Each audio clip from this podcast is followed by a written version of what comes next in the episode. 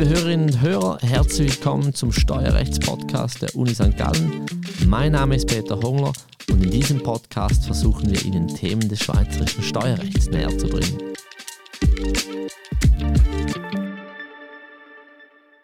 Liebe Zuhörer, herzlich willkommen zum neuen Steuerrechtspodcast. Ich sitze hier mit Ralf Imstepf. Hallo Ralf. Hallo Peter. Willst du dich vielleicht kurz vorstellen für unsere Hörerschaft? Sehr gerne. Also mein Name ist Ralf Imstepf. Ähm, ich ich habe zwei Hüte an. Ich bin einerseits der Leiter der Rechtsabteilung Mehrwertsteuer bei der Eidgenössischen Steuerverwaltung und andererseits bin ich Assistenzprofessor hier an der Uni St. Gallen für Steuerrecht. Genau, und wir haben dich ja vor allem wegen dem ersten heute eingeladen, weil wir uns über ein Mehrwertsteuerthema unterhalten und du bist der ausgewiesene Mehrwertsteuerexperte in der Schweiz. Wir möchten uns nämlich zu den Hauptsteuerarten kurz unterhalten. Ähm, kannst du vielleicht zu Beginn den Hörern erläutern, was denn das Ziel der Mehrwertsteuer überhaupt ist, damit wir dann im Anschluss besprechen können, wie wir dieses Ziel überhaupt erreichen, was für Steuerarten wir hier brauchen, weil die Mehrwertsteuer eben nicht nur eine Steuer ist, sondern eigentlich mehrere Steuern. Aber was ist das Ziel der Mehrwertsteuer genau? Ja, zu viel der Ehre, Peter. Es gibt natürlich noch sehr viele andere äh, gute Mehrwertsteuerspezialisten in der Schweiz. Aber ich kann dir natürlich ähm, die, das Besteuerungsziel der Mehrwertsteuer sehr gerne erläutern.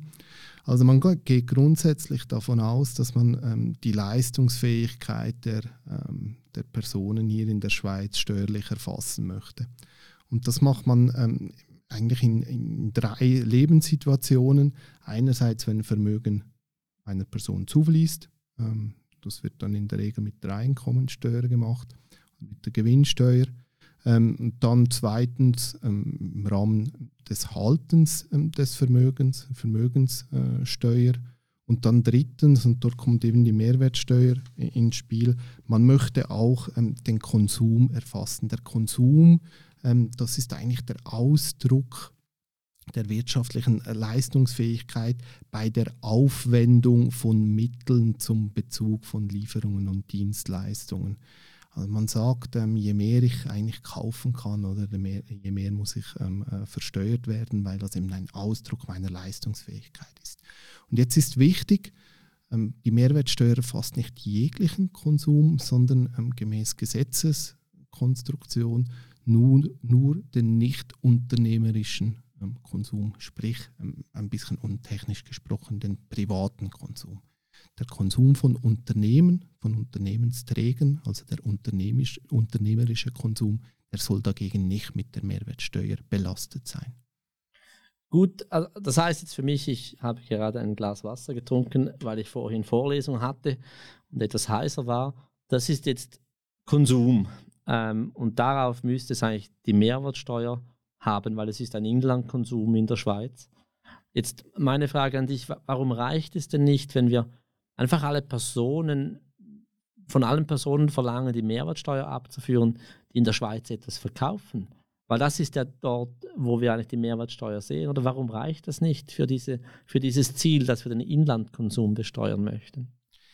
Das reicht nicht, weil die Schweiz halt keine Insel ist. Also Schweizer Konsumenten beziehen auch Waren oder Dienstleistungen im Ausland, ähm, sprich bei, auch bei ausländischen Leistungserbringern. Und damit dieser Konsum ebenfalls ähm, besteuert wird, reicht es eben nicht, ähm, dass man nur eine Inlandsteuer hat, also eine Steuer, die hier bei ortsansässigen Leistungserbringern erhoben wird. Gut, jetzt bringst du uns wirklich schon zum Kernthema. He? Diese, diese weiteren Steuerarten, nennen wir mal, nennen wir diese, diese drei Steuerarten die Hauptsteuerarten. Also neben dieser Inlandsteuer, äh, welche Steuerarten gibt es denn noch? Kannst du vielleicht kurz eine Einführung geben, dass wir dann die einzelnen Steuerarten miteinander besprechen können? Genau, also es gibt drei Erhebungsformen der Mehrwertsteuer. Ähm, wir haben die Haupterhebungsform schon erwähnt, das ist die, wie gesagt die Inlandsteuer. Ähm, die kommt immer zum Tragen, eben wenn ein äh, inländischer Leistungserbringer hier im Inland eine Leistung erbringt. Du gehst in, in den Coop, ähm, kaufst ein, eine Cola oder ein anderes Getränk. Ähm, das heißt, dieser Konsum, der wird besteuert beim Leistungserbringer, also GOB wird dort ähm, die Mehrwertsteuer. Dürfen wir überhaupt Werbung machen im Rahmen dieser? du kannst natürlich auch in die Migro oder in den Lidl oder in den äh, Aldi oder in den Denner, also in, äh, ich habe jetzt ein Beispiel genannt. Ähm, das ist die Haupterhebungsform, also das, was wir typischerweise ähm, als, als Mehrwertsteuer kennen. Und dann daneben existieren eben noch zwei ähm, weitere, in Zukunft sogar drei weitere. Aber bleiben wir mal beim geltenden Recht. Ähm, einerseits die äh, Einfuhrsteuer, sprich wenn Waren äh, vom Ausland in die Schweiz ähm, verbracht werden dann wird dort an der Grenze die Einfuhrsteuer erhoben, macht im Übrigen der Zoll, also Bundesamt äh, für ähm, Zoll- und Grenzsicherheit, nicht die ESTV. Und dann als zweite ähm, alternative Form oder als dritte Erhebungsform die Bezugssteuer. Immer dann, wenn ein ausländischer ähm, also da, darauf kommen wir ja noch. Okay, die, die Details, äh, nicht zu viel verraten. Genau, nicht zu viel verraten. ähm, das heißt, wenn ich wenn ich als, ähm, als Konsument in der Schweiz äh, mit der Mehrwertsteuer zu tun habe, dann ist es eigentlich in der Regel die Inlandssteuer. Also wenn ich irgendetwas kaufe in der Schweiz und eine Rechnung oder einen Beleg erhalte und darauf hat es Mehrwertsteuer, dann ist das die Inlandssteuer, oder? In der Regel schon, ja. Okay, okay. Ähm, das Zweite, was wahrscheinlich die meisten auch einmal noch gesehen haben, dass eben an der Grenze etwas besteuert wird. Und hier wird ja häufig dann das Wort äh, von Verzollen verwendet. Also klassisches Beispiel, ich, ich, gehe nach Österreich oder nach Deutschland, heute lohnt sich das vielleicht nicht mehr so wie früher. Ich kaufe ein und dann an der Grenze in der Schweiz lasse ich das verzollen. Ist das, was wir unter Verzollen verstehen, umgangssprachlich, ist das die Einfuhrsteuer? Nein, das ist nicht, tatsächlich nicht die Einfuhrsteuer. Oder die Einfuhrsteuer ist wirklich die Mehrwertsteuererhebung an der Grenze auf Warenverbringungen ins Inland. Der Zoll ist noch etwas Zusätzliches, also etwas Zusätzliches geschuldet, äh, je nach äh, Warenart, je nach Gewicht äh, der zu verzollenden äh, Ware muss noch eine zusätzliche Steuer, eben der Zoll, ähm, entrichtet werden. Aber das ist eigentlich die gleiche Person, die das erhebt. Also rein praktisch. Ich gehe dann in dieses Häuschen an der Grenze und zahle dann etwas. Äh, und unter Umständen zahle ich eben nicht nur etwas, sondern zwei Sachen. Einerseits den Zoll auf gewissen Gütern, wie Fleisch, und gleichzeitig aber noch die Mehrwertsteuer. Ist das richtig? Das ist richtig, ja.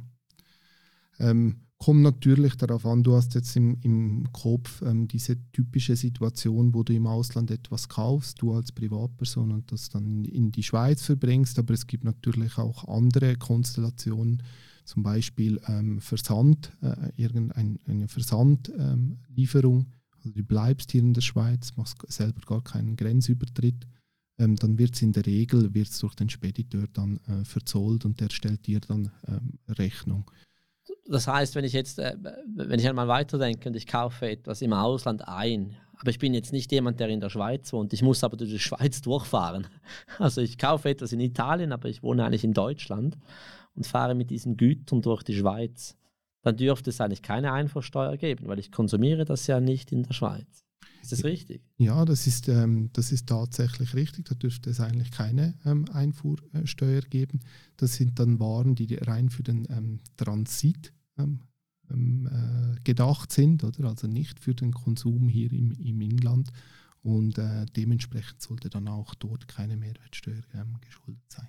Okay, sehr gut. dann kommen, vielleicht, kommen wir noch zum kompliziertesten ähm, das ist diese Bezugssteuer. Du hast das schon erwähnt und ich habe dich unfreundlicherweise unterbrochen. Das ist ja etwas, was ganz schwierig verständlich ist. Kannst du uns vielleicht erläutern, was unter dieser Bezugssteuer zu verstehen ist, als dritte Hauptsteuerart und warum es die überhaupt braucht? Ja, das kann ich sehr gerne. Am besten ähm, erklärt man die Bezugssteuer ähm, anhand eines Beispieles. Ähm, ich in der Vorlesung verwende ich äh, in der Regel das Beispiel, als ein Bauunternehmer hier in der Schweiz, natürlich ähm, rein zufällig gewählt, Bauunternehmer hier in der Schweiz ähm, vor Jahren mal eine Russin geheiratet hat. Und ähm, die Ehe läuft gut, ähm, alles äh, soweit in Ordnung. aber jetzt findet die Russin plötzlich einen anderen Mann, den sie interessanter findet. Und was macht die Russin? Ähm, sie ähm, verlangt die Scheidung und zwar nicht hier in der Schweiz ähm, bei einem Schweizer Familiengericht, sondern in Moskau. Was brauchst du als Bauunternehmer logischerweise? Du brauchst einen russischen Anwalt, der dich vertritt ähm, im Rahmen dieser Scheidungsverhandlung. Ähm, dieser ähm, Anwalt, der wird dir also Rechtsberatung ähm, leisten, also eine Dienstleistung. Der wird dich beraten, wie du dich ähm, verhalten musst, ähm, was zu tun ist. Und jetzt stellt sich die Frage, ja, das ist ja eine Leistung, die von einem ausländischen Leistungserbringer hier in die Schweiz ähm, erbracht wird, ein Wohnsitz als Bauunternehmer oder hier in der Schweiz. Und wenn man jetzt ähm, überlegt, das, wäre das könnte ja auch eine Leistung sein, letztendlich, die von einem Schweizer Anbieter erbracht werden, sei es irgendein Spezialist im Scheidungsrecht, ähm, der sich auch im russischen Recht gut auskennt, oder irgendein Russe, der hier Wohnsitz in der Schweiz hat.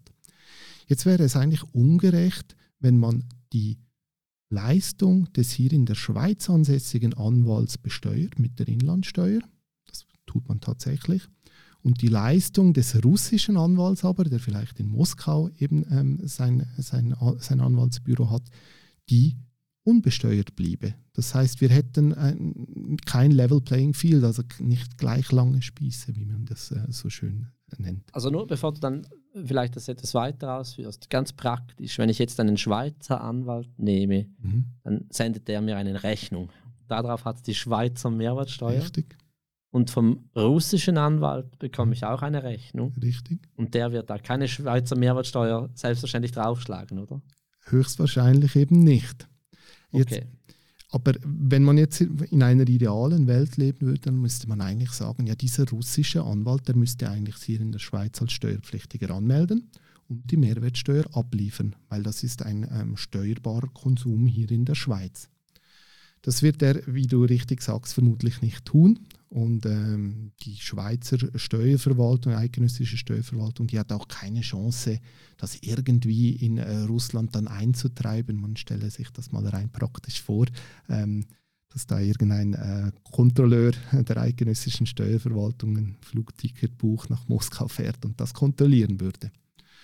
Und jetzt hier in einer solchen Situation hat der Gesetzgeber gesagt, hier würde es Sinn ergeben, dass nicht der Leistungserbringer, ähm, also der Anwalt, das zu versteuern hat, sondern dass das eben der Leistungsempfänger ähm, versteuern muss.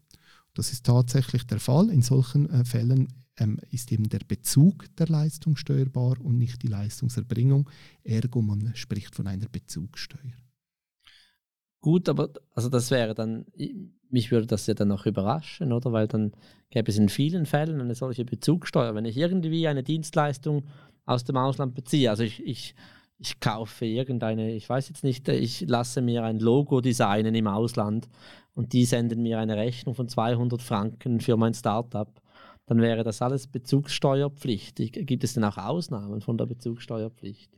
Richtig. Ähm, das ist eine überraschende Lösung und deshalb hat der Gesetzgeber gesagt, dass ähm, der Bezug von ähm, solchen Leistungen durch Leistungsempfänger, die noch nicht mehrwertsteuerpflichtig sind, nur dann steuerbar ist, wenn der Wert der Leistung 10.000 Franken pro Jahr übersteigt. Also das heißt in unserem Fall jetzt, wenn die Rechtsberatung 9.000 Franken äh, betragen würde ich weiß nicht, wie viel das ein Rubel ist, aber ähm, gehen wir da mal äh, von 9000 Franken aus, ähm, dann wäre ähm, das unter dieser Grenze, sprich ähm, unser Bauunternehmer oder der hätte das nicht, ähm, der hätte das nicht zu ähm, versteuern.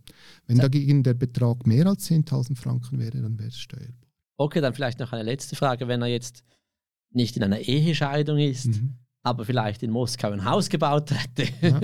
und dann einen Anwalt braucht, weil es zu einem Streit kommt, äh, dann greift aber diese 10.000 Franken Grenze nicht mehr. Ist das richtig? Ja, das ist genau richtig und das habe ich vorher angedeutet, indem dass ich gesagt habe, eben durch nicht steuerpflichtige Leistungsempfänger ist tatsächlich so, wenn man bereits steuerpflichtig ist als Unternehmensträger und dann eine Dienstleistung aus dem Ausland bezieht, dann ähm, greift die Bezugssteuer bereits auf dem ersten Franken.